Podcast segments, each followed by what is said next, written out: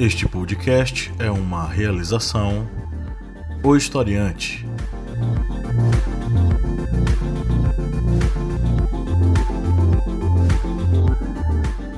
Olá, ouvintes, bem-vindos mais uma vez ao podcast do Historiante, seu podcast sobre as ciências humanas, toda semana aqui, trocando uma ideia com você, ampliando seus horizontes, ampliando suas perspectivas e ampliando a sua mente para vários assuntos das atualidades, com muitas referências históricas, filosóficas, sociológicas, do direito, da publicidade, do, da comunicação e por aí vai.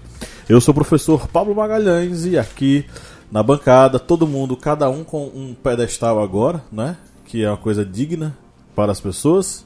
Agradecemos aos nossos apoiadores. Estão, pronto, estão o senhor já falou, né? O senhor Cleber Roberto. Beleza, pessoal?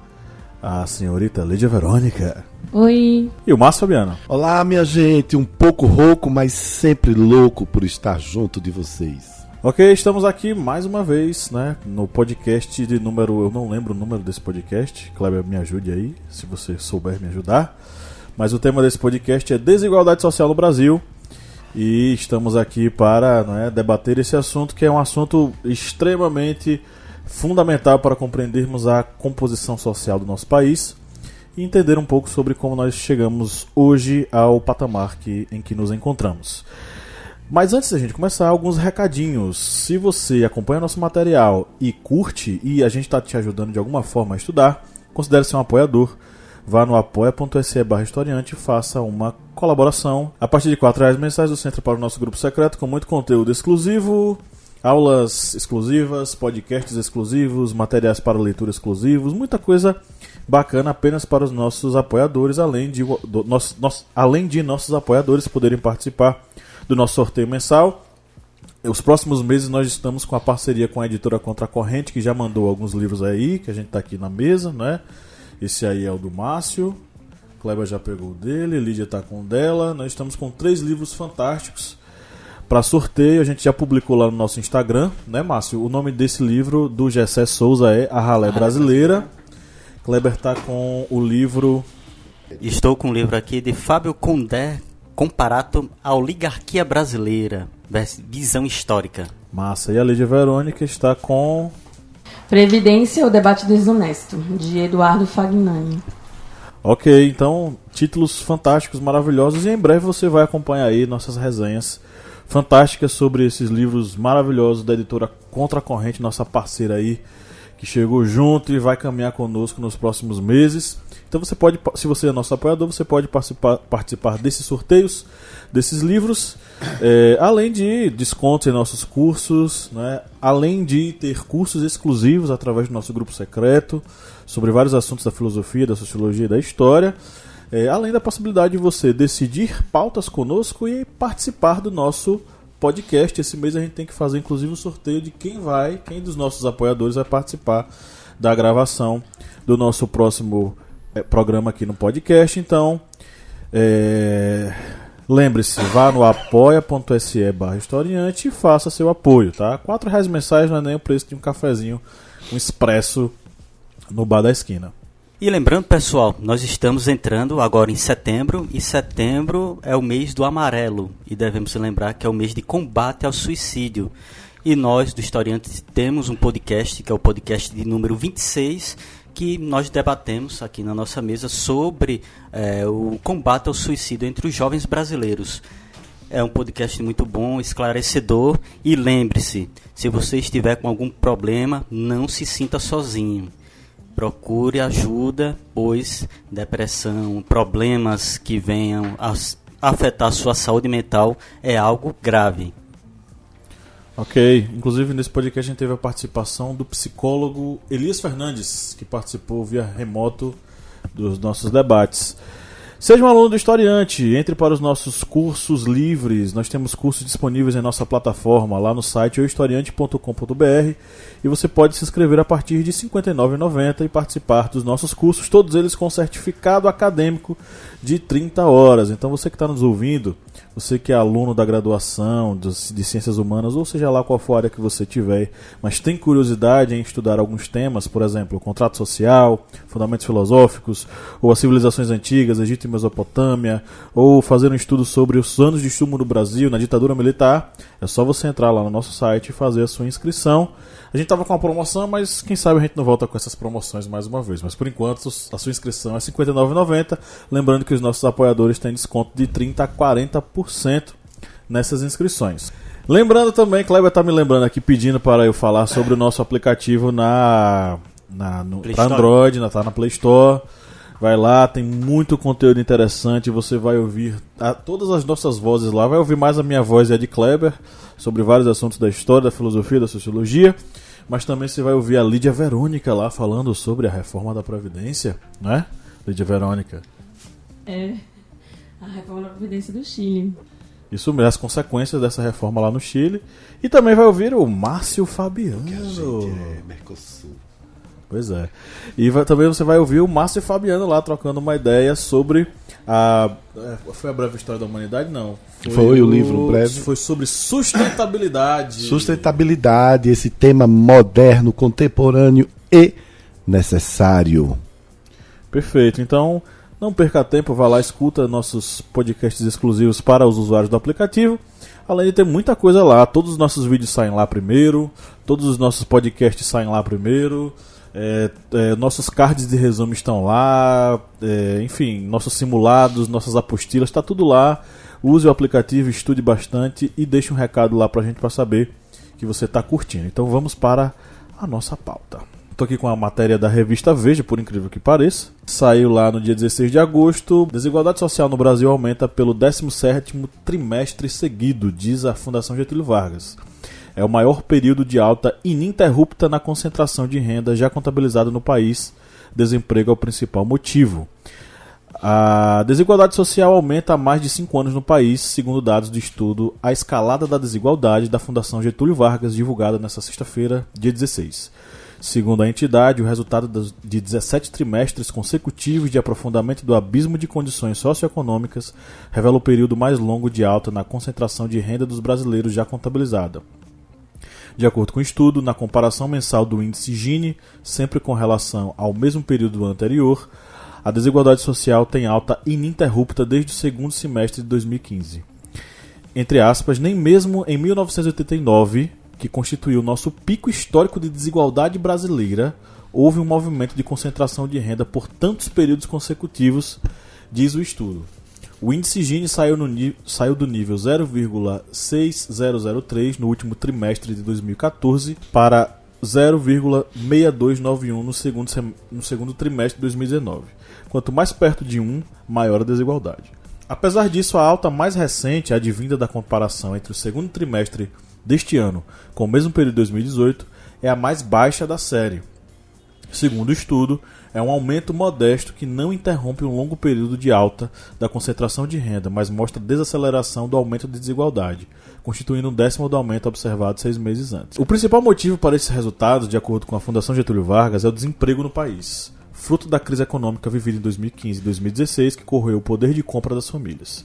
Segundo o estudo, a queda na inflação a partir de 2017 teve função importante para fomentar o consumo, mas como os níveis de desemprego não, tinha, não tiveram o mesmo movimento de queda, a situação não se converteu na concentração de renda.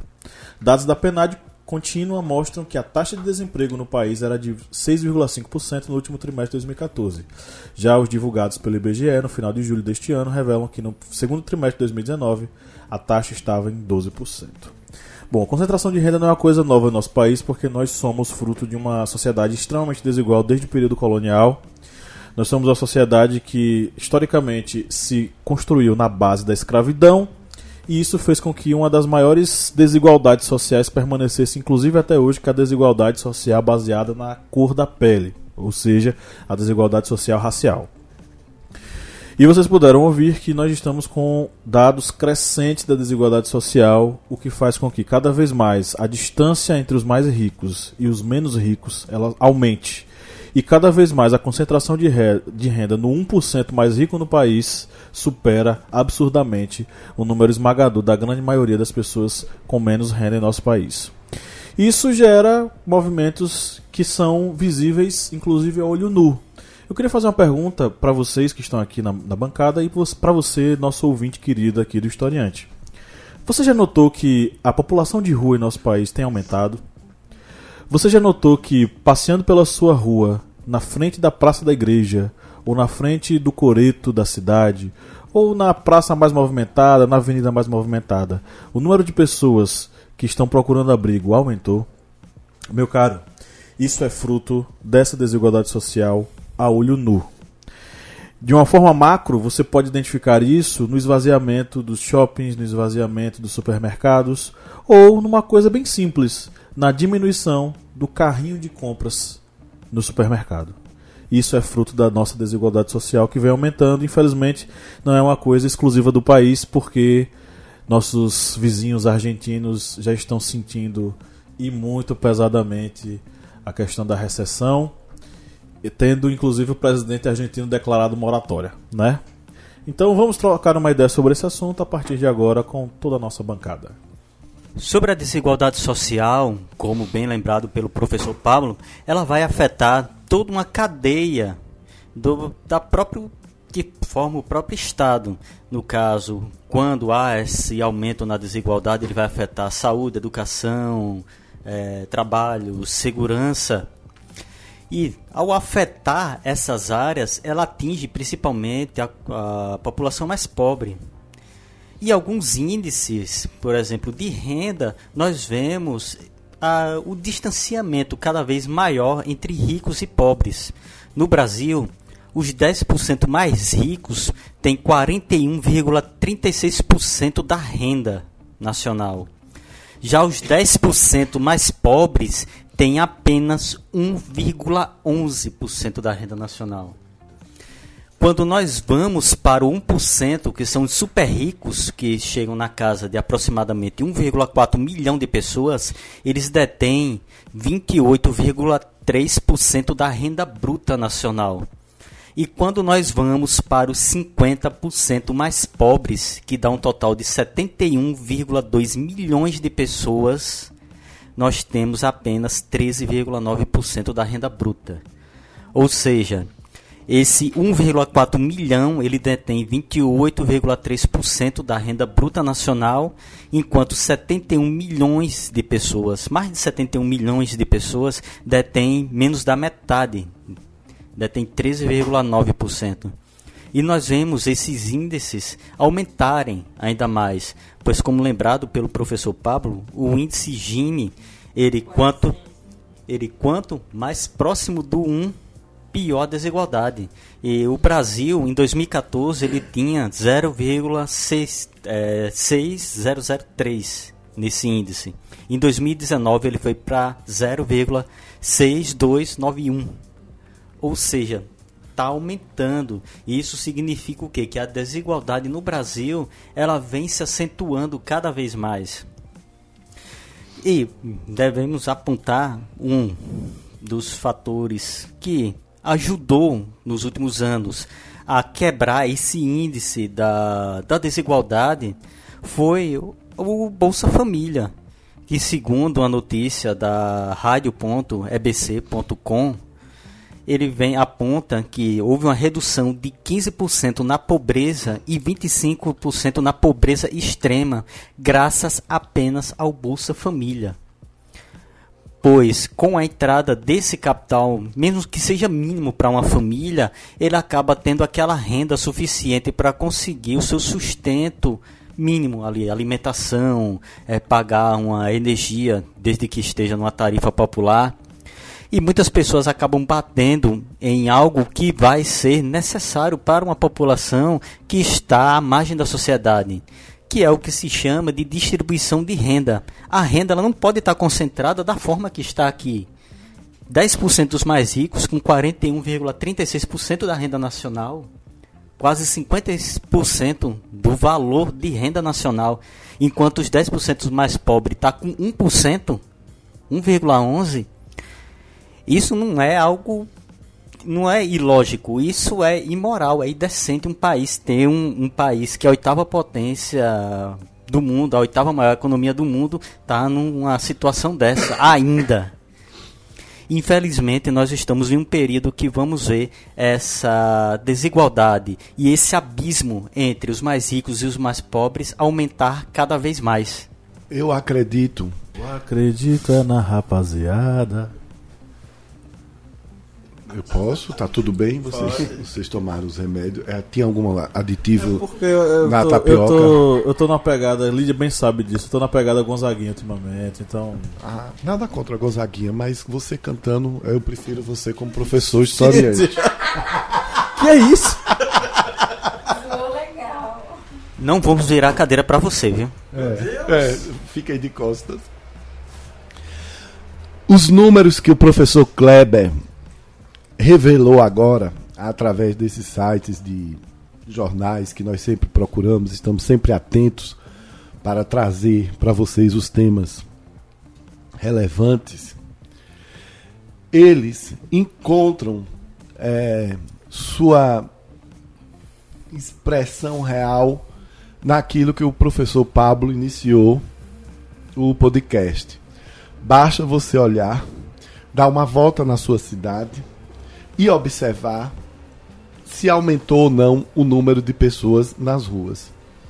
Aqui onde nós gravamos o podcast, que é no Submédio São Francisco, na cidade de Juazeiro, eu posso falar isso tranquilamente, que nos últimos três anos, e eu não tenho um carro, eu vou ao trabalho a pé, eu resolvo minhas coisas a pé, ou através dos aplicativos de mobilidade, de táxi. É impressionante como tem aumentado o número de pessoas nas ruas. O que não é muito agradável e não deve estar sendo muito fácil. Embora nós estejamos no sertão, o tempo ultimamente, a temperatura tem baixado, tem noites muito frias. Parece que isso não é computado nesses dados, não é revelado ou até mesmo desprezado por, por essas políticas públicas, por essas pessoas que estão envolvidas uh, nesses estudos e nessa decisão de, de mostrar o que é está acontecendo no Brasil. Quando a gente ouve as notícias que o professor Kleber leu os números, a gente fica bastante contrariado, porque é, quando nós percebemos que diversas políticas públicas que foram feitas para diminuir essa distância, elas estão sendo hoje atacadas, elas estão sendo hoje suspensas, e nós tememos que haja um ciclo bem ruim para a população mais pobre do Brasil. O que é que isso acontece, gente? A gente fica às vezes falando e não dá exemplo. O que acontece é o seguinte: quando falta dinheiro para as pesquisas, para os projetos legais sérios de incentivo ao estudo, acaba o sonho daquela moçada do Piauí, lá no interior do Piauí, que ganha medalhas de, de Olimpíadas de Matemática, que estão tentando entrar na universidade pública para melhorar a sua vida e a vida das famílias dessas pessoas. Quando falta emprego, sobra depressão. Aumenta o número de pessoas que ficam com a estima baixa e aí você gera um problema social que é essas pessoas começam a buscar alternativas de vida, aí não conseguem, não ficam satisfeitas, satisfeitas. O mundo hoje pede que elas, todo mundo tenha sucesso, todo mundo seja glamouroso, todo mundo seja isso, todo mundo tenha isso ou aquilo como símbolo de status. Como elas não conseguem mais manter isso, elas acham que estão fora do padrão e não estão fora do padrão. Elas estão fora do mercado de trabalho. O padrão de consumo é uma outra coisa que deve ser pensada de maneira objetiva, mas até no outro debate que nós estamos fazendo. O que eu quero dizer é: um desempregado não é um alijado da sociedade, não pode ser tratado assim. Ele tem que ser tratado como uma pessoa que precisa de alguma maneira voltar ao mercado de trabalho. É interessante observar que nas pesquisas que nós fizemos, descobrimos que quanto mais experiente a pessoa e mais tempo de trabalho, tem sido um pouco mais fácil para ela se é, recolocar no mercado de trabalho.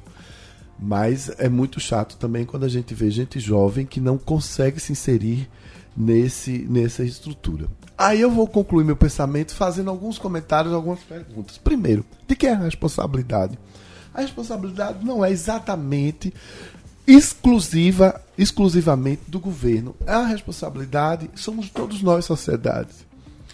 Para que nós passemos a ser mais justos, né, a diminuirmos essa distância imensa, um abismo sem fim que existe entre os mais ricos e os mais pobres no Brasil, nós precisamos assumir que tem muita gente miserável e que nós precisamos fazer alguma coisa. E quando eu digo esse nós, somos nós também, os professores, nós da classe média, as advogadas, os publicitários, os garçons, todos aqueles que estão conseguindo sobreviver. Essa conta não vai ser paga exatamente por mim ou por meus colegas professores ou por Lídia, minha amiga advogada. Não, eu acho que essa conta tem que ser apresentada a quem ganha milhões a quem se sustenta com muito, com muita grana ganhando no mercado especulativo. Certo? A quem não, a quem não utiliza seus recursos financeiros para gerar emprego e renda. Nós precisamos de mais políticas voltadas para a geração de emprego e renda, seja ela na agricultura familiar, na agricultura orgânica, seja ela em projetos de desenvolvimento de novas tecnologias seja ela em projetos de sustentabilidade, seja em que for, nós precisamos estimular isso. E é, e é muito fácil ficar falando, a culpa é do governo. O governo tem suas responsabilidades. Mas nós, enquanto estivermos vivendo bem e tiver alguém dormindo na rua, ou há mais de dois anos desempregados e a gente não está nem aí para isso, a gente também é responsável. Na verdade, complementando que Kleber falou, né, da,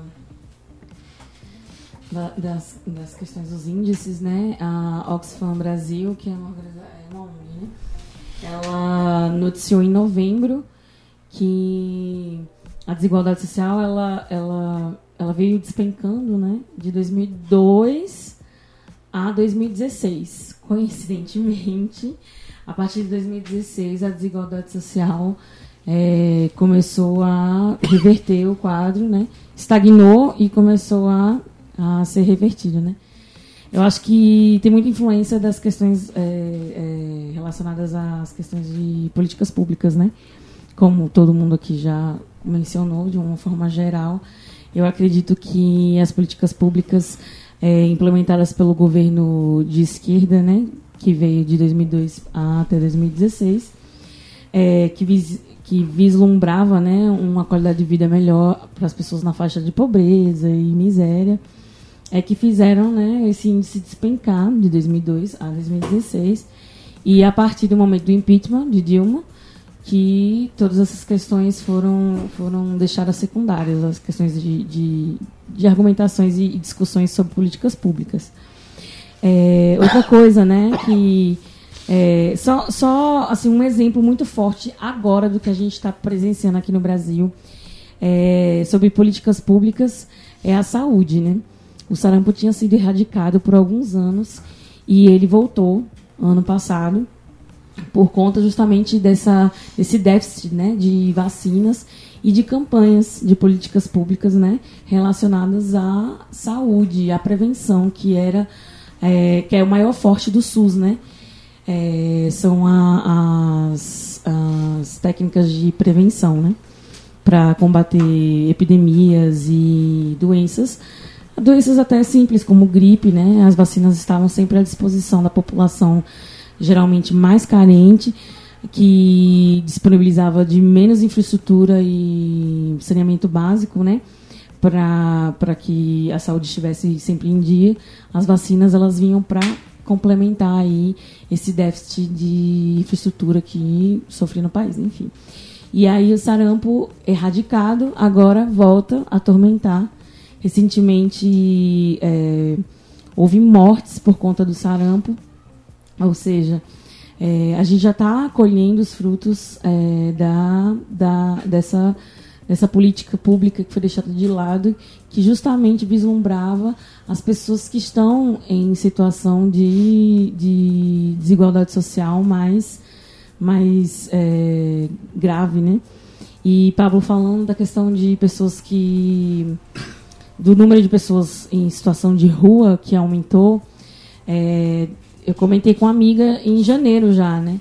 Que é, algumas famílias tinham um, um, certo hábito de vir pedir comida na porta da minha casa.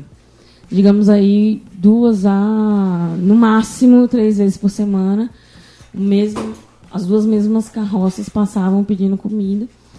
E de janeiro para cá, é, eu já não os vejo mais, né? É, com tanta frequência, mas o número de pessoas pedindo na minha porta aumentou, né? É, assim, de família, carroça, assim, para parar e pedir comida, acho que quatro é, por semana. E nas ruas aqui da nossa cidade, que é uma cidade interior, que digamos assim, é, digamos que o trabalho. Eu ia falar para você ressaltar isso, né? Porque às vezes a pessoa tá vendo a gente é de, da grande cidade. Uhum. Pra gente é a coisa mais comum do mundo carroça na rua. É. Principalmente perto de uma região de feira como é a lá. Isso. Não, mas é, a gente também tá perto da zona rural, né? O que, o que faz questionar ainda mais. Ou seja, as pessoas elas estão vindo à cidade à procura de comida e não estão achando, né? E aqui na nossa região, uma, é uma cidade consideravelmente pequena em relação às capitais, obviamente, mas ela é um polo maior aqui no Agreste, então ela é considerada uma cidade de grande, né, para a vizinhança que a gente tem aqui. Se, se pegar as duas, para nossa vira, vizinhança, médio porte, né? É, médio porte. 600 mil. Ah, Dá pra mais Petrolina 340, Juazeiro mais 200, parece mil. Tá quase isso. Mas a questão é que eu vi, eu vejo muita gente do interior, né? que vem em procura de emprego e a gente está no interior, mas mais interior na questão da, da, da, região rural e não encontra e acaba ficando na rua porque não tem como voltar para casa ou não tem para onde voltar. E as pessoas é, também que eu vi, percebi, é, trabalhadores braçais é, pedindo emprego, já embriagados. Eu já vi três na rua recentemente. E eu comentei isso com minha mãe, que vai ser cada vez mais frequente é, pessoas se embriagando, né? É, enfim, é, as pessoas marginalizadas em, nessas situações, elas não estão nessa situação por escolha, né? É uma questão social. Existe essa, essa distribuição de renda completamente é, injusta, né? E as oportunidades são ainda menores por conta disso. E a desigualdade social ela está relacionada à, à questão econômica, mas ela está relacionada justamente a oportunidades, como a ingressão na escola e outros tipos de, de oportunidades que a sociedade, que são previstas né, constitucionalmente para afastar a desigualdade. A desigualdade econômica ela é apenas o ápice né, de todo esse conjunto de, de desigualdades que há. E aí a gente define a desigualdade social pela economia mas existem vários fatores que afastam as pessoas das oportunidades que a sociedade ofere poderia oferecer a elas, como saneamento básico, saúde, escolaridade, enfim. E aí a parte econômica é a que acaba pesando por conta da distribuição de renda, né? Mas existem outros fatores que distanciam as oportunidades das pessoas, né? De, sei lá, de melhorarem, enfim, ter uma uma qualidade de vida melhor, não, além da econômica. Né? Enfim, é, eu, fiquei, eu não fiquei surpresa quando li sobre essa, esses dados da Oxfam, Oxfam Brasil, é, dessa ONG, e é, porque os dados eles batem com as datas exatas entre o governo é, petista né, e o governo aliado que já não via as políticas públicas como um, um meio de, de, de liderar, né, de governar. E aí a gente tem que refletir, né?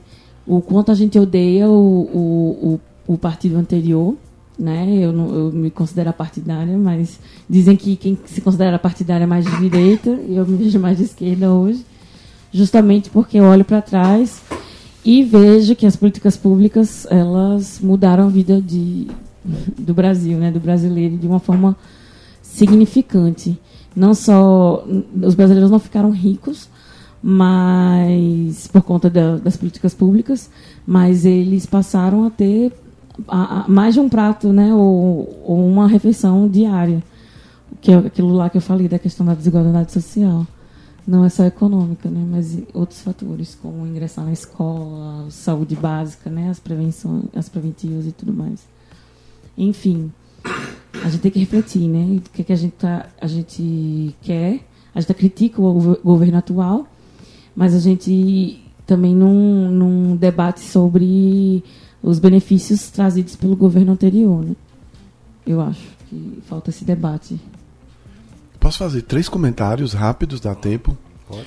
Eu, eu queria comentar sobre a fala muito interessante de Lídia para dizer três coisas. Primeiro, muito cuidado, vamos ter o coração mais humano. Ela falou uma coisa que é realidade para nós aqui, em nossas duas cidades. Vamos ter mais o coração mais, mais humano ao julgar aquele que vem bater a nossa porta pedindo comida, mesmo que esse esteja embriagado. Em geral, a tendência é dizer é vagabundo, tá bêbado. Se não tivesse bebendo cachaça, tava empregado. Não é bem assim. Nós não sabemos, nós não podemos é, julgar aquele que bate na nossa porta com bafo de cachaça. É uma situação muito desagradável, tanto para ele quanto para nós. Mas quem somos nós para dizermos ele está nessa condição por uma decisão dele?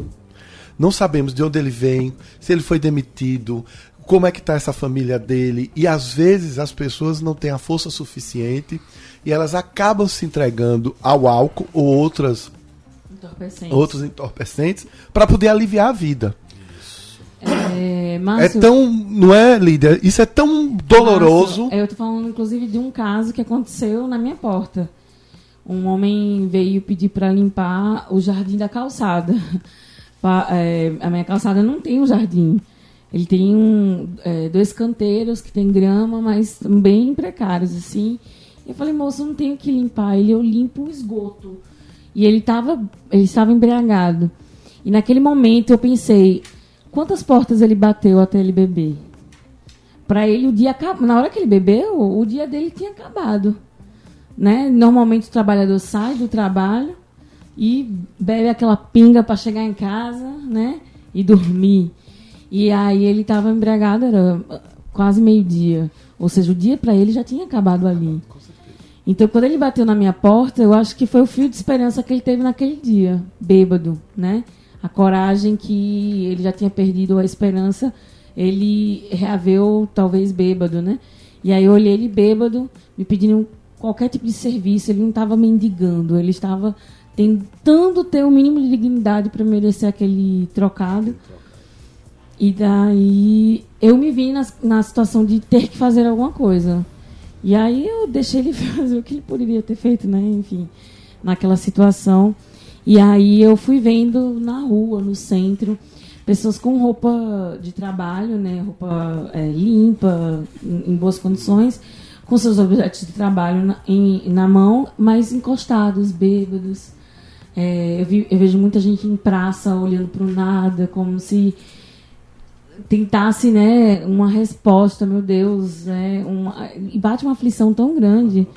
E eu tenho visto isso com constância é, de amargar, sabe? Porque eu vejo quão privilegiada eu sou e eu estou desempregada e eu não estou nessa situação. Exato. Né? Então, assim, eu, eu não posso ajudá-lo né, na minha condição de desempregada, mas na minha condição de privilegiada eu posso dar um prato de comida e às vezes é isso que eu posso dar e dou. Mas não acredito que é assim que a sociedade tem que viver, de caridade. Né? Eu só quero, antes de fazer meu segundo comentário, é o seguinte: vocês se lembram, o, o governo liberou os 500 reais, foi do PIS, não foi? Foi. Do, 500, do FGTS. Do FGTS, né? Pronto, isso tem um mês. Só me atualizem. Tá, ainda tá rolando. Tá ainda rolando, tá rolando ainda os desbloqueios. Vai começar agora o desbloqueio de 500 reais. Não, já tá, já tá rolando. É agora setembro. Meu segundo comentário a respeito do que foi falado pelos colegas anteriormente é o seguinte: o governo liberou, vai liberar agora em setembro, 500 reais do Fundo de Garantia por Tempo de Serviço. Ora, Que é vou, seu, né? vou ser muito sincero é, em relação a isso. É, eu acho que não estou aqui criticando apenas por criticar, mas o que eu quero dizer é o seguinte: isso vai ajudar padrão de consumo. Que é outro debate que nós precisamos fazer mais à frente. Inclusive nós, como aqui como historiantes. Isso vai ajudar no padrão do consumo. Isso vai ajudar no consumo, produtos e serviços. Mas isso não é política pública voltada para retirar É um esse grande número de desempregados que nós temos no Brasil. É um desafogo temporário. Até porque, gente, por um motivo meio óbvio, né? Quem está desempregado não está contribuindo para o FGTS. E existem milhões de pessoas que não contribuem para o FG, exatamente, Lídia, bem Que lembrado. não, estão deix- que não deixam de lembrado. trabalhar, né? Que é o famoso bico, frila e tudo mais. Ele não contribui porque ele não tem assistência, não, não existe um, um- um empregador. Mas tem muita gente que está em situação desempregado, desli- eh, desativado na, né, no sistema, mas na verdade ele está trabalhando. Ele só não tem condições de contribuir. Imagina uma previdência privada. Então vocês re- reparem que links estão sendo feitos mentalmente aqui nas nossas falas, né?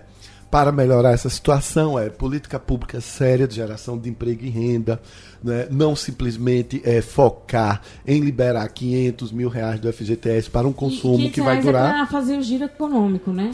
É, Não é para alimentar. exato. bem, lem- Desafogo pra, bem le- pra bem aquecer a lembrado. economia, pra, Adorei. pra eles pensarem que é tipo, ah, olha como a economia melhorou. Que Melhorou. E não é nem. A- a- é- adorei é o nome que índice. você usou, Lídia. Giro econômico. É uma Não coisa. é, não é nem pontual, vai Não- durar um Eu mês. acho que não vai fazer diferença nos índices econômicos. Mas para a classe de empresária, de empresários e de pequenos empresários, talvez haja um, um nível significa- significativo, né? Mas para o trabalhador não vai fazer diferença nenhuma. Quero Eu ler. acredito que não. Exatamente. E às vezes, Lídia, nem sempre esse pessoal vai para consumo, porque às vezes a pessoa está com 500 reais, ou vai comprar comida, ou vai pagar uma dívida, ou vai pagar o cartão de crédito. De crédito. Tem muita isso. coisa aí, não é Tem- verdade? tem muita conta parada. a gente né? tem muita conta parada. Exatamente, a gente precisa focar nisso. O que eu queria falar, aproveitando que Lídia disse, que ela falou um ponto que exatamente onde a gente precisa se posicionar na sua condição hoje como pessoa ah, no Brasil. Ela falou que ela está desempregada, mas ela não se sente despreparada e muito menos desamparada.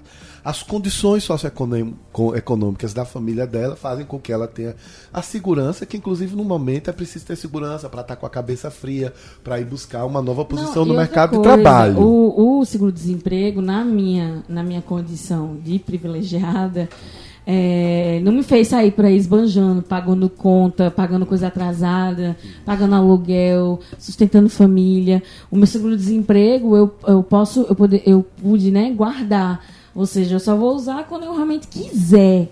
Né? Então eu estou numa situação privilegiada, até porque o brasileiro, dizem que o brasileiro não tem a consciência do guardar dinheiro, mas do investir, né? Mas a comida você quer agora, você não quer daqui a seis meses, né? Com seu dinheiro investido. Você precisa comer hoje. Hoje, exatamente. E aí eu, eu tinha que comer, então eu poderia guardar o dinheiro. Então, mu- muitos do- dos empregados usam os, o, a, a seguridade, né? Para se manter. E muitos abrem mão até da seguridade pelo, pelo emprego meio a boca para poder sustentar suas famílias. Exato. E o que eu queria, por último, focar, trazer aqui para reflexão nossa é o seguinte: até no estar desempregado, existe uma desigualdade social gritante no Brasil. Eu já fiquei um ano e meio desempregado, não é uma situação confortável, mas foi uma situação semelhante, à da minha colega Lídia, porque eu tenho uma boa condição socioeconômica na minha família, eu não tenho filhos, não precisava pagar contas, entendeu? Então foi um ano e meio, mas tem uma coisa fundamental que me assemelha à Lídia. Nós estamos bem preparados para assumirmos nova- novas, novas, novas posições no mercado do trabalho. Ela tem um estudo, ela tem uma boa formação, eu também tive. Então, e nesse ano e meio em que eu estava sem uma carteira assinada, mas eu estava fazendo trabalhos freelance, consultoria, estava ganhando uma grana por fora, uma grana frila. Até nisso, a desigualdade está presente no Brasil. Porque quando a pessoa fica desempregada e não tem uma formação, esse background por trás, não é, não tem esses cursos técnicos, ela fica numa situação mais complicada para poder é, entrar novamente no mercado de trabalho que cada vez está mais automatizado, cada vez exigem a, não só é, a segurança no, no, no, uso de novas tecnologias, mas também, inclusive, a segurança na maneira de como você adotar suas posturas no ambiente de trabalho. E isso é ensinado, gente. A gente precisa realmente ensinar. E ensinar rima com o quê? Com a educação. Passando a limpo. Primeiro, IDH 2018. Brasil ocupa a 79 posição atrás de Cuba e Venezuela. Eu acho que é falso porque a Venezuela não entra nessa brincadeira aí. Mas eu, eu acredito que o Brasil esteja atrás de Cuba, sim. Eu acredito que sim. Bom, eu vou fazer minha. assinar embaixo de Pablo. A Venezuela não, não revela seus índices, né? Eu acho que é falso por esse motivo. Bem, é uma notícia que está no site noticias.uol.com.br e é verdade. Hum. O Brasil ocupa a 79 posição atrás de Cuba, 73 e Venezuela, 78 Esse índice foi de 2018, porque o índice sempre é lançado no final do ano, é uma notícia exatamente do final do ano 2018. 2019 já vai ser o novo índice que é referente a 2019 e lembrando que o IDH ele com, toma como base três critérios: saúde, educação e renda. Ok, interessante, né? Porque é, esses é, seguidores é, cegos de alguns mitos aí querem bater no peito e dizer que o Brasil é melhor, melhor que, que alguém. Mas... Quando mandar ir para Cuba, vamos, vamos para Cuba. Quando mandar ir para Cuba, a pessoa tem que entender que está mandando para um país que está em uma situação melhor que o melhor Brasil. que o Brasil.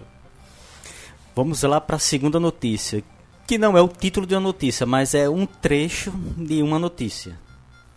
É, o custo do Senado e da Câmara de Deputados é de 2,8 milhões de reais por dia. Verdade ou mentira? Achei pouco. Eu acho que é falso, pode ser mais. Por quê, velho?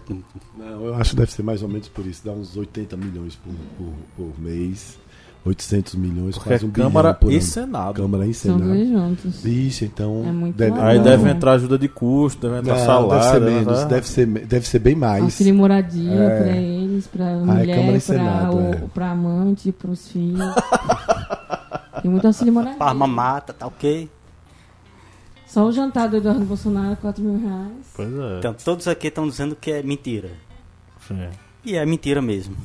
É, o título da notícia: Segundo mais caro do mundo, o Congresso Brasileiro tem parlamentares demais. É a notícia da BBC.com.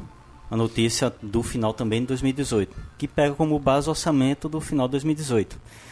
O trecho da notícia, que foi retirado essa parte, diz o seguinte: Gil Castelo Branco, da ONG Contas Abertas, fez o cálculo mais atualizado dos custos do Senado e da Câmara com base no orçamento 2018. Segundo ele, juntas, as duas casas legislativas custam 28 milhões de reais por dia. Meu Deus. 28 milhões ao dia. 10 vezes mais do que a, o que eu falei no início. Pois é. E há quem diga que não existe desigualdade no Brasil. Ah, é? Então tá.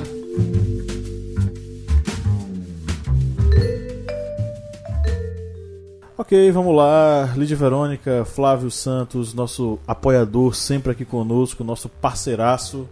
Caminha com a gente sempre, né? Ele mandou o seguinte: A ganância pertence à humanidade. O poder do homem está no que ele acumula. Quanto mais possui, mais poder tem. E isso é combustível que mantém as desigualdades.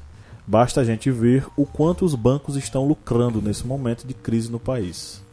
É urgente a necessidade de rever as estruturas de poder, pois já estamos bem perto do mundo entrar em colapso, e isso não é uma profecia apocalíptica, é a história ensinando o que a sociedade ainda se recusa a aprender. Bom, a gente sempre soube que. A gente sempre soube, né? Vamos generalizar, né? A informação. que Paulo Guedes ele defende a classe dos, dos bancos, né? Não vou dizer nem dos bancários, porque quem está trabalhando em banco não, É não vai sair jeito- muito bem. jeito, é, né? proletário. Ele está vendendo o serviço dele, a mão de obra dele. Indiretamente, da forma como ele acha suas regalias, enfim. Ele está vendendo a mão de obra dele. É, o que acontece é que esse governo ele, ele é abertamente claro em dizer que a- a- as políticas deles é de economia é, Liberal. liberal, né? Então a economia liberal é liberal para quem para quem é rico, né, gente? O capitalista. para os é, hipersuficientes, né? O hipossuficiente na economia liberal, ele não é assistido de forma nenhuma, né? Se você não é o, o fã da meritocracia, você não vai chegar a lugar nenhum. Quer dizer, ninguém chega. É, enfim, o brasileiro, né, ele é hipossuficiente e ele necessita da o brasileiro médio e, o, e o, a, maior, a maior parte dos brasileiros, né? Ele necessita das políticas públicas e de uma economia que assista, né, às comunidades mais carentes, enfim. Quanto mais rico, mais poder e quanto mais poder, é, mais opressor, né? Esse poder vai ser sobre a- a- as pessoas e- que são hipossuficientes, como eu falei. É, não só a economia, mas existe um combo, né? Nessa, nesse governo é, de a, le- a legislação, né, do trabalhador também passou por um por uma série de desqualificação, né, de, de direitos e isso aí também ajuda nessa questão da economia é, liberal, né? Porque quem já é rico vai ser mais rico e vai explorar ainda mais os trabalhadores. Voltamos à canção das meninas, né? Bom, xi, bom, xi, bom, bom, bom. É, exatamente. Analisando essa Exatamente. cadeira hereditária, quero me livrar dessa situação precária, onde o rico cada vez fica mais rico e o pobre cada vez fica mais pobre. O motivo todo mundo já conhece. Vamos todo mundo, junto- todo mundo junto agora. É que o de cima. Sobe E o de baixo? desce. né? Taca, taca, taca. Eu sou mais Chico Sainz sem Nação Zumbi. Como, como Eu, eu me recuso a entrar nesse. Mas convenhamos que essa letra é fantástica, gente. É uma banda de axé cantando a- a- as relações de exploração de capitalista e proletariado. é, a economia a, a economia liberal, né? Ela ela vislumbra justamente a liberdade de quem possui é, um determinado padrão de, de, de riqueza, né? E aí, enfim, com, como é que diz Rousseau que a desigualdade ela se acumula? E se a, desigualdade ela já se acumula com políticas públicas, é, com a economia. Como eu, eu sempre trago aqui no podcast falando do- da nossa Constituição, né? Que a Constituição ela vislumbra a questão da, da economia, né? Do livre, do livre, do livre mercado, mas ela também ela guarda ali as políticas públicas para como é que fala? Não é nem políticas públicas, é sociais. políticas sociais, né? É, ela tanto guarda, ela tanto libera, libera geral aí pra galera investir e, e subir, como também para assistir aqueles que são, como eu falei já, hipossuficientes, né? É, enfim. O, o no- o nosso atual governo. O nosso atual governo. Que eu queria falar de Paulo Guedes é que o atual governo, é, a gente sempre viu que existem lobistas, né, digamos assim, de uma forma mais americanizada, pessoas que def- é, políticos que defendem interesses de determinadas classes mais do que outras, enfim, geralmente classes mais elevadas. E mais o que aconteceu nesse governo é que os ministros é, desse governo, eles são praticamente lobistas, né? Eles defendem a a, de- a determinadas classes. Eles não trabalham exatamente para o governo, mas eles trabalham diretamente para determinadas classes, como a, a ministra da Agricultura. Ela não trabalha para o pequeno agricultor rural, né? ela trabalha para o agronegócio. Ela é, ela é praticamente lobista desse, dessa classe, né? Dos empresários grandes. O, o ministro do Meio Ambiente né, dá as mãos junto com ela e vão todos destruindo a Amazônia em prol né, de grandes empresários. Esse governo, esse, esse governo é pesado aí nessa, nessa empreitada capitalista. É, inclusive, a desigualdade social não foi extinguida no Brasil, né? Para eles, dizer, eles dizerem que existia um socialismo no Brasil. A desigualdade ela só foi amenizada, né? É, trazendo comida para a mesa das pessoas, escolaridade, infraestrutura, saúde básica. Mas a desigualdade não foi extinta no Brasil. Enfim, é, nunca existe, nunca, na, nunca antes na história desse país houve a, o verdadeiro socialismo como esse governo prega. Então, esse, esse, esse capitalismo sujo deles não existe fundamento nem razão de, de existir para se combater um socialismo que nunca houve. Ok, Cleber Roberto, Paulo Henrique falou o seguinte: falaria sobre a função do Estado, segundo Rousseau, no contrato social e sobre a falsa democracia controlada pelo capitalismo, segundo, eu acho que ele quis dizer José Saramago, mas ele escreveu Jorge Saramago, tá? É, Porque o José Saramago, em 2016, na conferência, falou: Vivemos numa democracia sequestrada, condicionada, amputada. Pronto.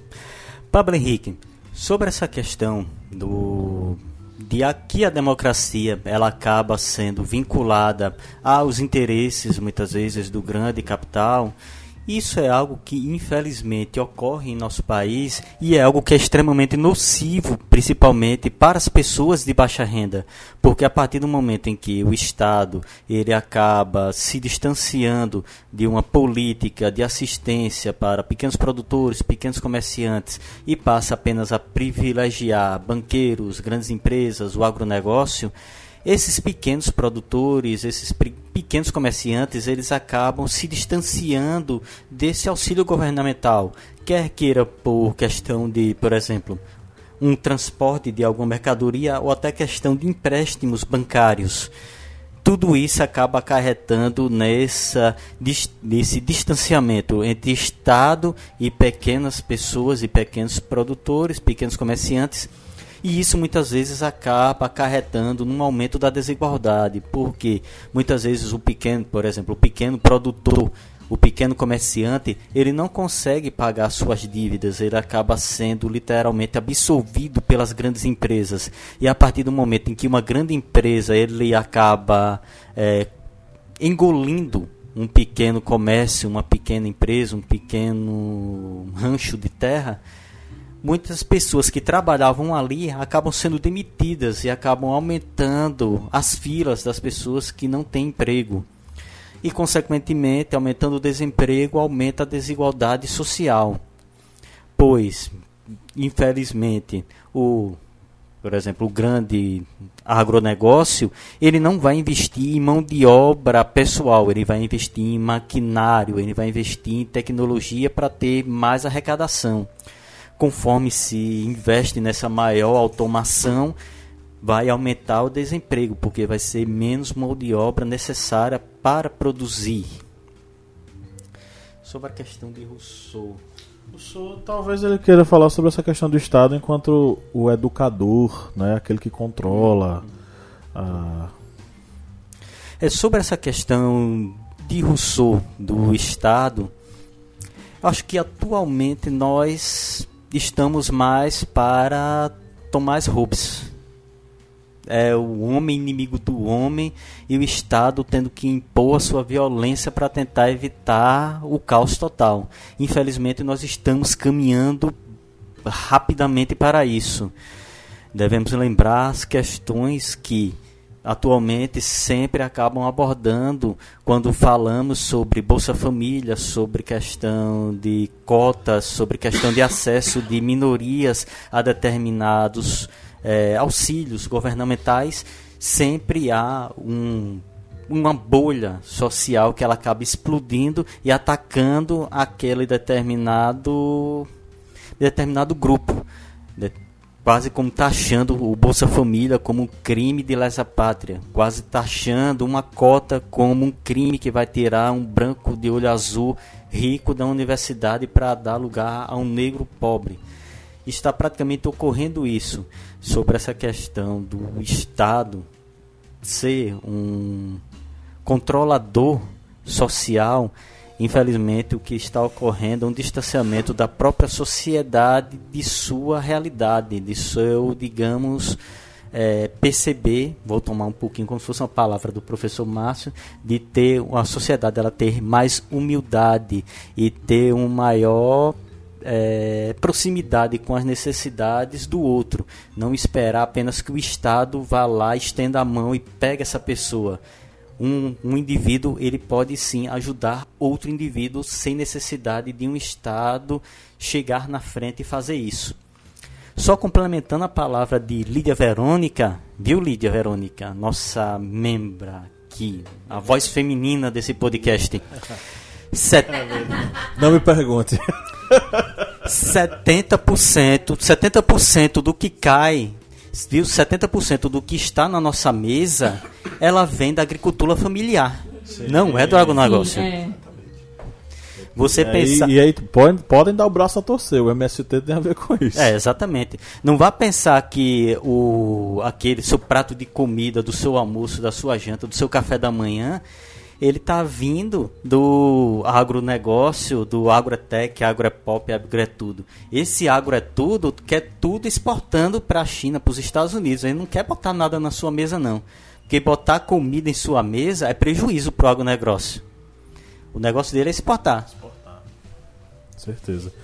Mas, Fabiano, essa fala vem de uma moça que chama-se Jéssica e o arroba dela é Dona dos Livros. Ela falou, sem dúvida, falaria sobre as consequências da escravidão e história da população negra chegando até o sistema de cotas. Provavelmente falaria sobre a criação das favelas em algum ponto e do projeto de embranquecimento com a imigração europeia. Jéssica, você Jéssica. falou aí de fantasmas que nos assombram. Um deles é porque nós não resolvemos ainda, enquanto sociedade, a questão da escravidão. O que é que acontece quando você não resolve a questão da escravidão? Você cria várias gerações de brasileiros que acham que é, o bom é ter um pouco mais de grana, o bom é ter um pouco mais de status e quaisquer um que estejam abaixo de nós, certo? Não merece ter os mesmos benefícios sociais as mesmas vantagens de se viver bem que nós temos. Esse é um fator que não está é, é, indicado, é, registrado em algum manual oficial, não. Isso está no DNA, na memória coletiva, na maneira como nós tratamos os subordinados, uh, na maneira como nós é, pensamos que, olha, se minha vida estiver legal, eu estiver morando num apartamento de classe média, eu tiver com meu carro sedã, eu tiver com meu celular, com meu smartphone bacana, os outros são os outros e só, como dizia a canção. Não é bem assim.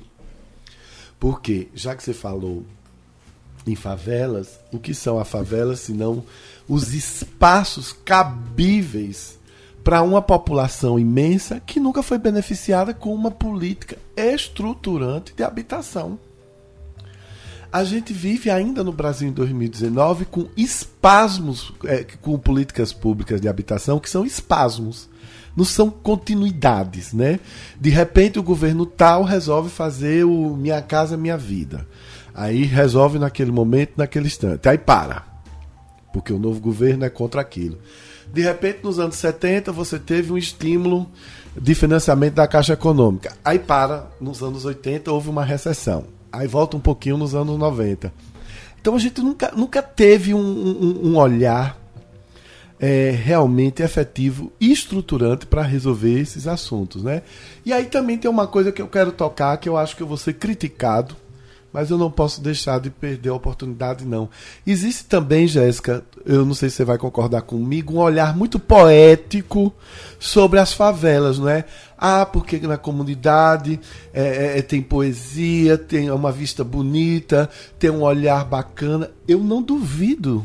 E eu acredito piamente que as pessoas que moram nesses locais têm o mesmo direito que eu a amar, a criar, a ter uma vida legal. Mas só que às vezes, quando você fica idealizando, romantizando a vida dessas pessoas aí, você esquece que elas estão sem acesso à infraestrutura bacana.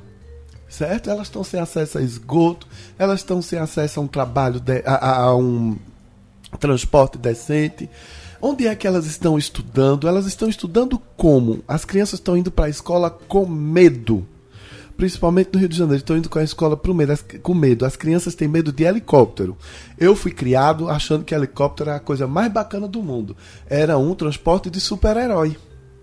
Não é? Eu nunca, nunca posso imaginar o que é uma criança de uma comunidade que faça um desenho dizendo: lá vem um helicóptero, ele vai me matar. Então acho que a gente precisa desromantizar para poder realmente enfrentar e dizer o que é a União, a UPP, o que são esses projetos, o que é que nós precisamos. E precisamos, eu não sei de que forma, Jéssica, enfrentar essas milícias, enfrentar ainda esses bandidos que tomam conta dessas infraestruturas carentes. Quanto à cota, Jéssica, é, eu acho que elas são necessárias sim volto a repetir algo que eu falei em algum desses podcasts que nós gravamos.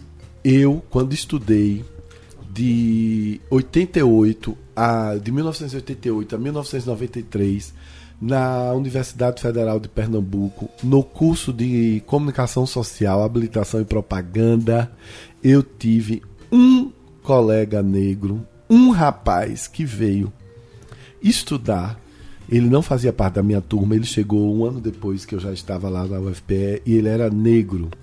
E ele virou, não uma sensação, mas acabou que ele virou conhecido lá porque só haviam brancos. Acredite, eu tinha um professor negro e tinha este colega negro que veio e da escola pública. Ou seja, ele era, sem dúvida nenhuma, um grande vencedor. Hoje ele é jornalista, trabalha com ONGs, está bem sucedido, graças a Deus. 20 anos depois, eu retornei à Universidade Federal de Pernambuco para uma visita técnica. E, para minha alegria, eu vi que realmente tinham muitos estudantes negros, meninos e meninas negras lá. Certamente por causa das cotas, certamente por causa desse acesso mais democrático. Talvez as cotas, em algum momento, tenham alguns equívocos tem algum tem alguém que se aproveita disso ou daquilo, mas isso é inerente, certo? A, a, a quando você vai lidar com, com, com, gente, quando você vai lidar com o ser humano, tem gente que é mau caráter, tem gente que não que, que, que valoriza aquilo que tem.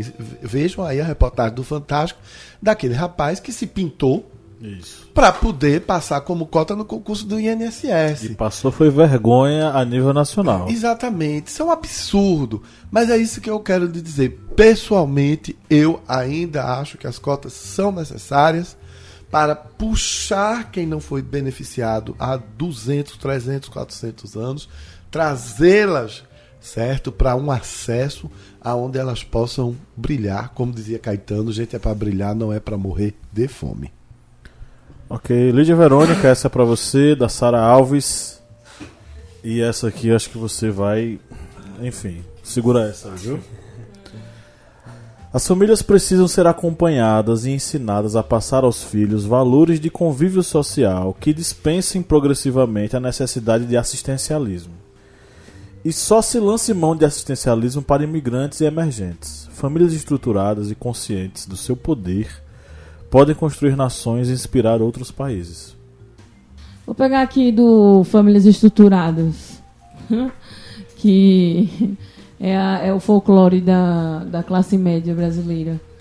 É a, a tal da família estruturada. Porque eu desconheço a família estruturada brasileira. Até mesmo na classe média, é, a família estruturada brasileira para você é, analisar a família estruturada brasileira, você quer trazer o que? A questão econômica, a questão social, a questão. É, o que, eu posso dizer? De moradia, de educação, de saúde. O que é uma família estruturada? O pai tá na casa? O pai tá presente? É. Vamos começar Já aí começa do, do núcleo familiar, né? É, essa- esse valor moral, né? No caso do, da, da família estruturada. A família estruturada, ela é a caipora no Brasil, né? A caipora? Que é folclore? Jabuticaba. Caipora que é, que é a, Ah, a bichinha com É um, é um bicho, é um bicho folclórico. Ah, sim, sim. A, a É o família boitatá. estruturada, a família tradicional brasileira, a estruturada, ela é, ela é folcló- folcló- folclórica. Ela não existe. E mesmo que ela existisse, ela, ela está. Ela é utópica, né? A família estruturada brasileira, ela está longe de ser a padrão, né? A, a- o modelo da família. Então, assim, quando você diz que passar valores, é, ela tem que, ela tem que, porque na sua mentalidade, ela parte dessa família estruturada. E o passar valores, ela é, é- é diverso, é plural. O- os valores são plurais de acordo com, com a realidade que é plural no Brasil. É, a- a- ah, os valores morais, né, como ela fala, ela fala no comentário dela, para alguns pode ser valores religiosos, né, outros podem ser é, conhecimento econômico, né, é, de passar de pai para filho, enfim, é, foi um pensamento meio utópico, meio é, distante de uma realidade que existe no Brasil. É, a desigualdade, a gente, a gente fala da questão econômica, mas ela está ligada a muitos outros fatores. A desigualdade social, ela é social é, não só por conta de, de má distribuição de renda, mas por vários outros fatores. É, família desestruturada, que é realmente essa a realidade no Brasil, seja ela por falta de, de um núcleo é, comum, que seja o pai e a mãe, né? seja ela por, por falta de acesso à escola. É, muitos pais que hoje têm os filhos na, é, em universidades por conta de cotas, que foi o assunto de, de Márcio, muitos pais des- que, que puderam é, oferecer educação para os seus filhos, eles são analfabetos, né? ou têm baixo grau de escolaridade.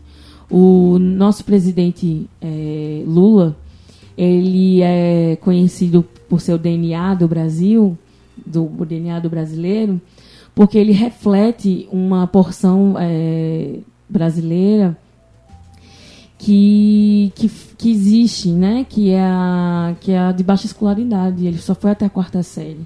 E é o comum. É uma, é uma faixa é, que é mais comum do que é essa história da família estruturada. Então, a família estruturada é um pai que tem um ensino superior, uma mãe que talvez tenha ingressado no ensino superior ou não, mas é uma mãe presente, né? Seja economicamente ou é, fisicamente. A família estruturada não é um padrão de família brasileira, né? A gente já começa daí. Então, passar valores é muito relativo, porque cada, cada, cada núcleo familiar ele carrega a sua diversidade né, e a sua pluralidade, assim como é o, o brasileiro. O brasileiro comum, ele, ele possui realidades diversas, né? Enfim, é, as pessoas acham que minorias estão relacionadas a números, né? Acho que já falei isso aqui e a gente já falou, né? A- as minorias, elas são pessoas que não, não têm a mesma assistência que uma, uma parte maior tem. Mas no Brasil, hoje, é, a população negra, ela só recebe 60%, digamos assim, né? É um número menor que isso, mas eu acho que é trazido pelo IBGE esses dados. É 59%, vírgula- 59, vírgula alguma coisa.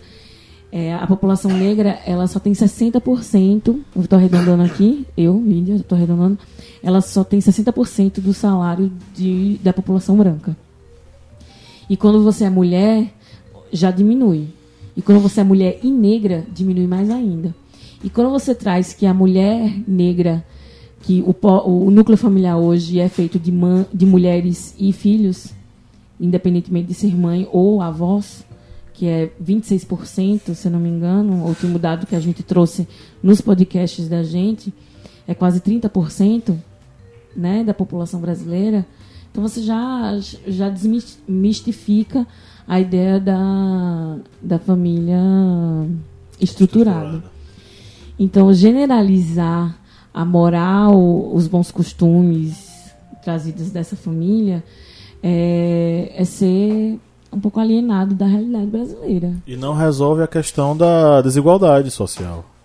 Você tentar estruturar, a, dizer que existe uma estrutura que permite que a, a, a família ela seja diferente. Ou a família estruturada não tem problema. Isso é um erro completo. Não existe isso. É, é, Kleber trouxe aqui para mim, né? O número de mães solo no Brasil saltou de 10,5 milhões para 11,6 milhões no período de 2005 a 2015. 10 anos, né? É, os dados são dos mais recentes é, censo feito pelo Instituto Brasileiro de Geografia e Estatística, o IBGE. É, das famílias comandadas por mulheres, 56,9% vivem abaixo da linha da pobreza. Então, quais são os valores que essa mulher pode passar para a sua família? Sendo muitas vezes ela privada de ter acesso à escolaridade completa, né? É, enfim, existe um Brasil muito plural para a gente poder dizer que os valores é, dentro das suas famílias, dos seus, núcleos e do formato como sua família é, é construída é passado de pai para filho. Para alguns, é, o, os valores né, é, podem ser só trabalho. Para quem, quem não tem dificuldade de trabalho, os valores vai ser estudo para quem tem estudo e trabalho, os valores vão ser estilo de vida. Existem pluralidades de acordo com a realidade de cada brasileiro. A família é, estruturada brasileira, a família típica brasileira, como se desenha, é, a ideologia política, principalmente do atual governo, ela é folclórica. Ela não é real. Ela é desenhada e planejada por um pequeno grupo de pessoas que muitas vezes não, não também não são modelos de famílias estruturadas. Nós temos nosso presidente que já teve três casamentos. De cada casamento ele tem três, dois filhos, não é isso? Então isso aí já tira a, a já desmistifica a, a ideia da família estruturada, certo? É, infelizmente, ele foi um, realmente um pai muito presente, porque cada filho é muito parecido com ele. É, mas a gente não sabe o tipo de diversidade que se passou naquele núcleo familiar por conta de cada divórcio ou por conta de algum déficit né, de atenção de qualquer que seja do, dos pais. Mas aí já desmistifica, ou seja, é uma realidade mais similar dos brasileiros é, de, de, baixa renda do que dos. Enfim. É, a escolaridade, que eu acho que é que pode unir a, a sociedade por um todo. É, é, o, é a escola que eu acho que vai é, distribuir melhores valores sociais é escola que vai quebrar a desigualdade social a partir do momento que todos tenham acesso a ela. Eu acho que é, a família ela não, não, não consegue alcançar uma sociedade por um todo de forma igualitária como a escola. Eu acredito que seja essa a resposta. Mas Fabiano, Mirtes Moreira falou: desigualdade social existe no mundo inteiro. Mas se houver investimento na igualdade da educação, tudo fica mais fácil e menos doloroso. Educação de qualidade é igualdade. Mirtes, assina embaixo, você falou tudo.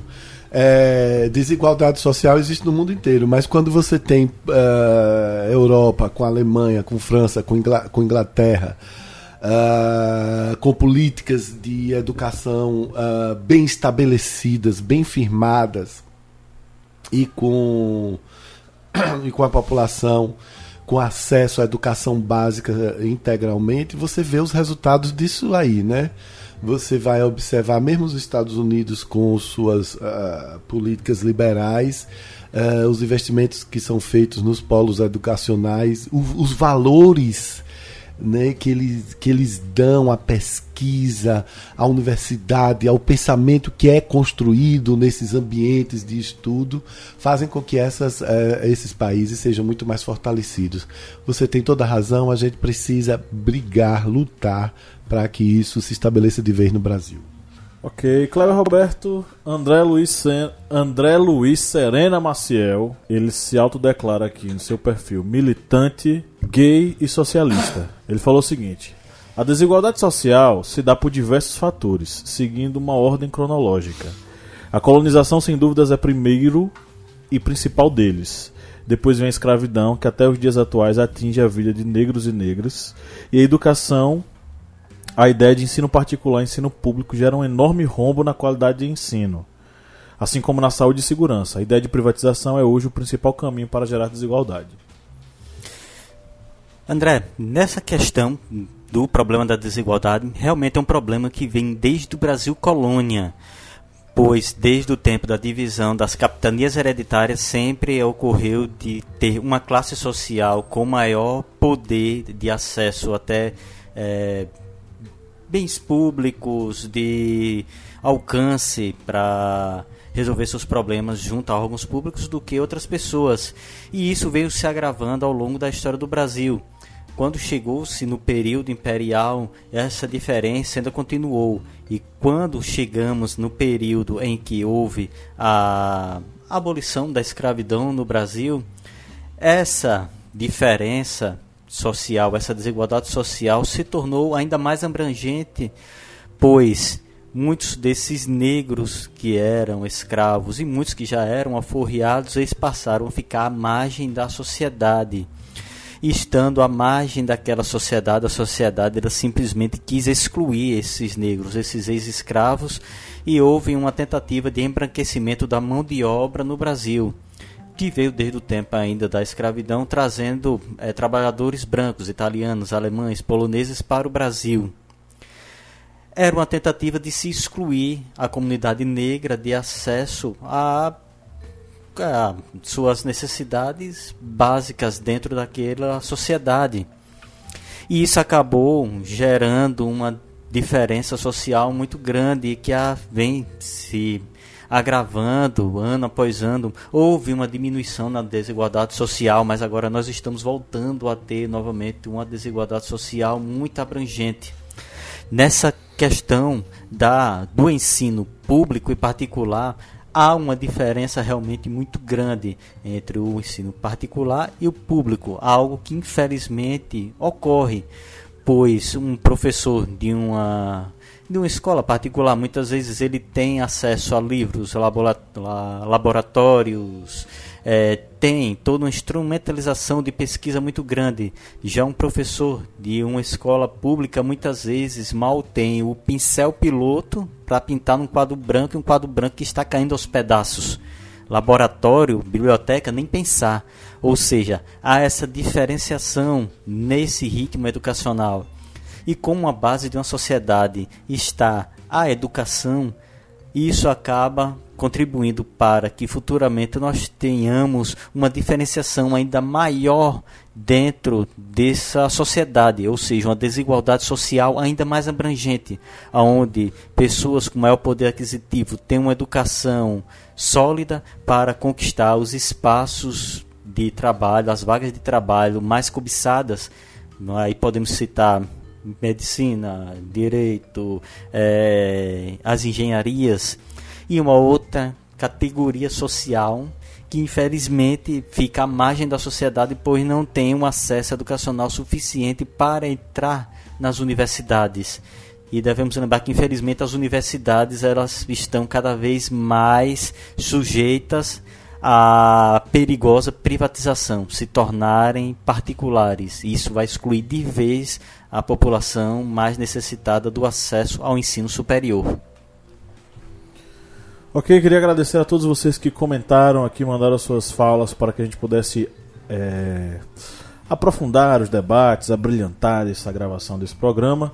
E se você que está nos ouvindo gostaria de participar, mandar sua fala também, seu, seu comentário, acesse uma das nossas mídias sociais, né, um dos nossos perfis nas mídias sociais, ou no Instagram ou no Facebook, é só você colocar arroba historiante que você encontra a gente. Aí você pode interagir conosco, mandar a sua fala, seu comentário, que a gente vai ler aqui e debater. Agora vamos para os pinga-fogos. Pinga-fogo pro Márcio. Márcio Fabiano, a solução para reduzir a desigualdade social em nosso Brasil, ela é uma questão apenas econômica? Ela é uma questão econômica, é uma questão de revolução. Falo aqui não como uma revolução ideológica, como nós conhecemos, mas uma revolução pessoal, íntima, uma revolução é, da compreensão de que nós não estamos sós, nós precisamos do outro, nós precisamos olhar é, para o outro. Não existe mais uh, essa de querer achar que o mundo se resolve com práticas individuais. O mundo se resolve sim com determinadas ações, decisões que você toma, mas que você precisa contar com quem está do outro lado da rua, com quem mora ao seu lado, com quem vive na sua cidade. Eu acho que assim a gente vai, vai conseguir resolver essa desigualdade. Pinga Fogo, do Márcio. Professor Kleber, tá faltando dinheiro, tá faltando política pública ou tá faltando bondade no coração das pessoas para a gente resolver a desigualdade? Acredito que o primeiro item, dinheiro, tem. Os cofres públicos, eles demonstram ter esse poder aquisitivo, já que nós vemos investimentos imensos no próprio salário e na própria renda desses políticos. Ou seja, dinheiro público há.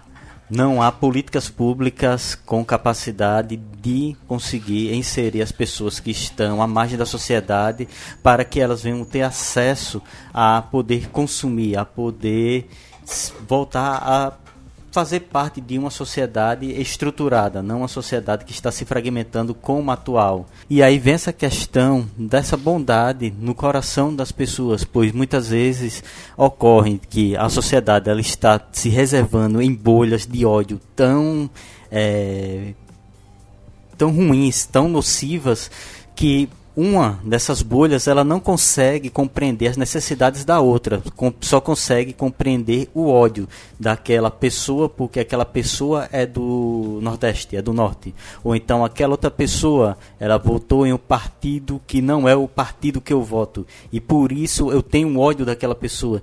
E a partir do momento em que temos uma sociedade fragmentada, temos uma sociedade que não vai nunca conseguir resolver os seus problemas sociais. Dicas culturais. Ok, vamos agora para as nossas indicações. Né? É, já estou sabendo aqui que Lídia Verônica tem uma lista. Acredito que os meninos também estejam todos preparados para mandar muita coisa aqui para gente. Eu só queria lembrar, antes da gente terminar esse é, podcast, que é, você que está chegando agora e que não conhece o podcast do Historiante, Saiba que nós já nos dedicamos a debater esses temas tão sensíveis para a nossa sociedade já há mais de um ano. Né? É, com o portal a gente já existe há, enfim, já perdi as contas já, mas eu acho, tenho quase certeza que são oito anos, anos, de historiante. Então, é, se você está chegando aqui agora, saiba que você pode acompanhar os outros temas. É só você rolar aí na timeline do seu aplicativo né, de, de, podcast que você usa. Pode ser o Castbox, pode ser o Google Podcast, pode ser o Apple Podcasts, pode ser o Spotify. Eu não sei onde você está ouvindo a gente. Mas é só você rolar para baixo aí nos programas anteriores que você vai ver uma série de outros temas que nós já debatemos. Todos eles temas extremamente sensíveis, temas que demandam uma reflexão e que são trabalhados aqui pela gente com várias referências históricas, filosóficas, da comunicação, do direito, porque a ideia justamente é promover aqui um debate amplo sobre esses temas. A gente é historiante, mas é justamente nesse aspecto que a gente se diferencia de outros é, podcasts ou portais de humanas. Nós queremos trabalhar a história para além da história por si só. A história de um ponto de vista interdisciplinar, de um ponto de vista transdisciplinar, para que ele se torne cada vez mais significativo para você que nos ouve, tá? É, bom, e agora a gente vai para as nossas, os nossos, nossas indicações aí. Quem está afim de começar? Eu vou começar com as minhas indicações. Vou indicar aqui duas músicas. São duas músicas bem conhecidas. Raul Seixas, Ouro de Tolo. E uma que muita gente vai gostar aqui. Racionais MC. Ai, Fim de semana no parque. Ah, não. Racionais MC. Racionais MCs é aquela banda que ela literalmente a banda aborda toda, digamos, essa estrutura nociva da nossa sociedade. Principal Vai... banda de rap do Brasil. Exatamente. Eu postei, né? E. Você fica postando no grupo, né? E nós vamos e também vou indicar um documentário, que é o documentário Ilha das Flores, que é muito ele vai abordar essa questão da desigualdade de uma forma muito, digamos, crua, muito aberta. Ele vai mostrar o que é realmente essa desigualdade social em nosso país. Ok, eu vou indicar o, o livro Memórias de um Sargento de Milícias. Agora me pergunte por quê? Porque Memórias de um Sargento de Milícias, esse livro que a gente não consegue, muitas pessoas não conseguem situá-lo, se ele é do romantismo ou se ele é do realismo não consegue situar se ele trata de um realismo é, cômico ou se é de um romantismo um pouco mais seco. Mas esse livro tão fantástico e tão interessante, ele fala muito sobre as classes menos favorecidas, as relações de poder, né, de pequeno poder existente entre pessoas que exercem uma, um pequeno poderzinho que já se sentem tão poderosas, né? E é uma literatura que é muito cobrada nas, nos, nas avaliações, nas provas de, de Enem, de, de vestibular e por aí vai. Que é inclusive uma obra obrigatória que você precisa conhecer, tá? O, a outra obra que eu quero citar é um filme que, na minha opinião, acho que eu já falei isso aqui no, no, em outros programas, mas que, na minha opinião, é o melhor filme produzido no Brasil. É o melhor filme de todos os tempos no Brasil. Chama-se Cidade de Deus. Cidade de Deus tem uma narrativa fantástica. Cidade de Deus tem uma fotografia fantástica. Cidade de Deus tem um roteiro incrível. Cidade de Deus tem personagens maravilhosos. Trilha sonora, Trilha sonora e de uma crueldade sem tamanho que é dentro dessa crueldade que nasce a poética presente no filme Cidade de Deus. Esse filme tão fantástico e tão necessário mostra na verdade, ele esfrega na sua cara a realidade nua e crua da desigualdade social, na raiz da construção do que era a Cidade de Deus, na formação da, da conjuntura histórica, cultural, social, política do que se transformou a Cidade de Deus e como isso ele é fundamental para determinar os caminhos que uma sociedade toma a, a acepção social de determinados grupos historicamente excluídos promove, cria marginalização. E é por isso que a gente fala hoje de marginais. Quando se fala marginal, se naturaliza o termo marginal como bandido. Mentira. Marginal é aquele colocado à margem de uma sociedade e colocado conscientemente à margem de uma sociedade. A pobreza, o tráfico, a violência, elas são um projeto político de vários grupos sociais em nosso país. Então, queridos ouvintes, não caiam na, na balela de que ah, fulano ele é marginal, ele é traficante porque quis.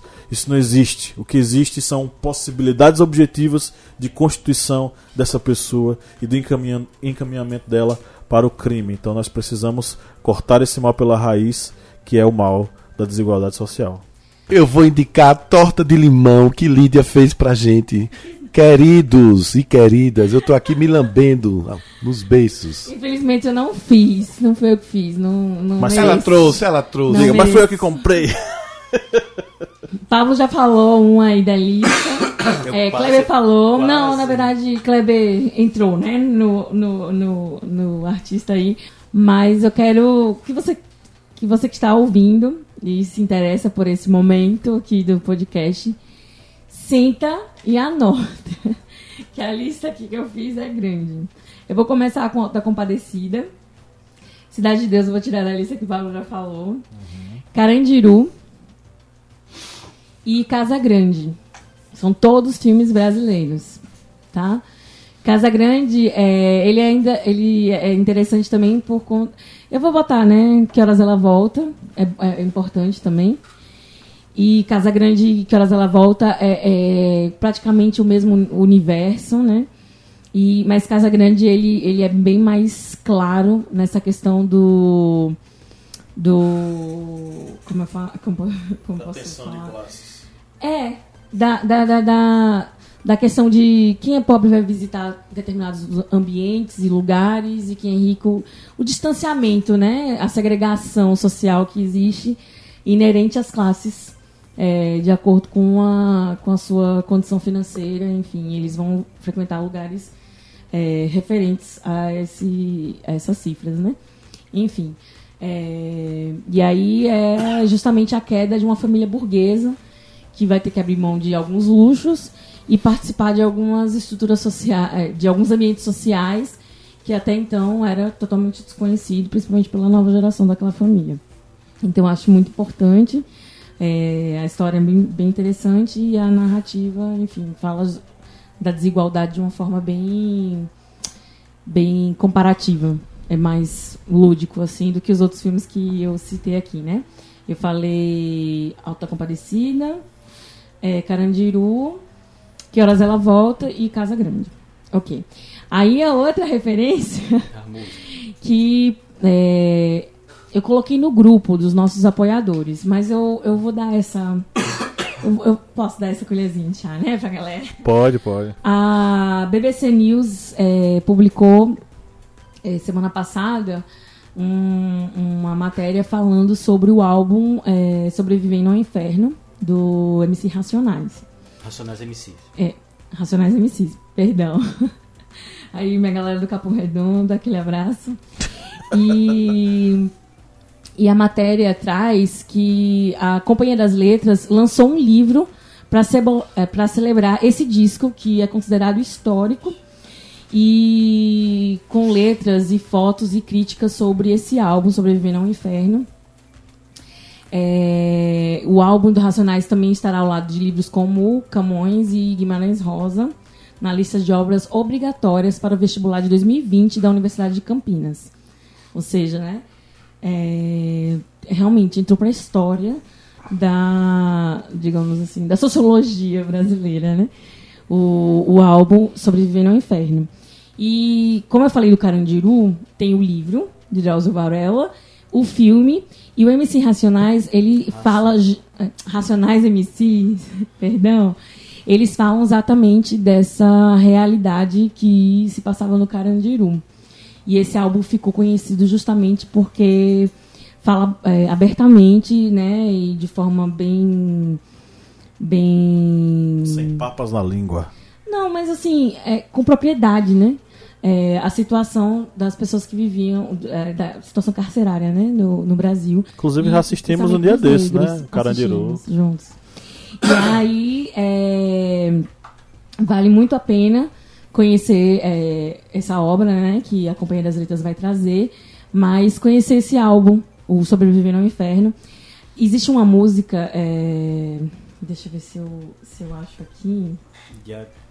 É, é, não, é o capítulo 4, versículo 3 desse álbum, Sobrevivendo ao Inferno. E essa música, ela traz estatísticas sociais, é, com números, sobre negros é, que são mortos pela polícia, sobre negros que ingressam na faculdade, sobre é, a situação do negro no Brasil. E, e a matéria, é, procure essa matéria da BBC, ela, ela faz uma comparação dessa música especificamente com os dados da época e os dados atuais. E pasmem, não me deixou surpresa, né? Deixou zero número de pessoas surpresas.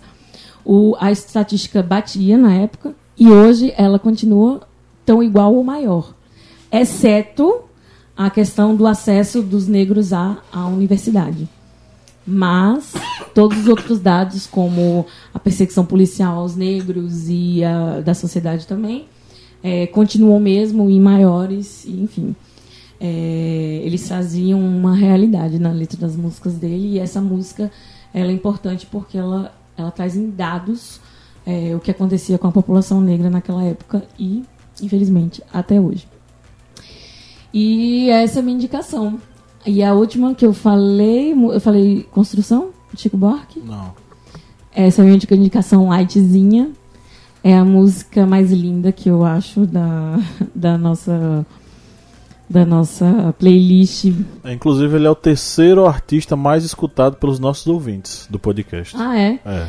É, a Rolling Stones considerou uma das músicas mais bonitas brasileiras, a música mais bonita brasileira, é Construção. E Construção, você tem várias perspectivas, né, dentro da mesma música. É fantástica. A construção da música é incrível, a letra, a música, a melodia. E, enfim, ela retrata várias realidades e pontos de vista é, do trabalhador é, na classe operária, né? Enfim, essas são as minhas indicações. Vocês vão anotar?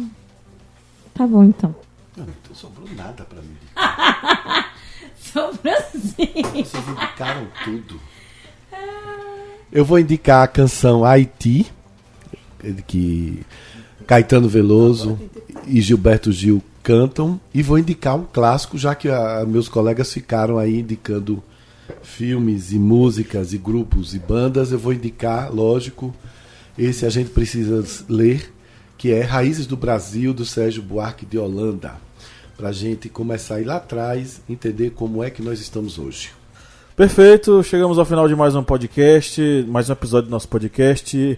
Estamos aqui muito felizes e contentes por você que está nos ouvindo até agora, ter permanecido conosco, fiel a esse programete semanal que está aqui sempre para tentar te ajudar a quebrar todos os seus preconceitos, quebrar todos os seus suas ideias preconcebidas sobre muita coisa e te ajudar a compreender a realidade de um modo mais abrangente, sempre falando sobre muita história, filosofia, sociologia, sobre comunicação, sobre direito, sobre tudo, né, para que você possa ter um prisma de conhecimento mais variado possível.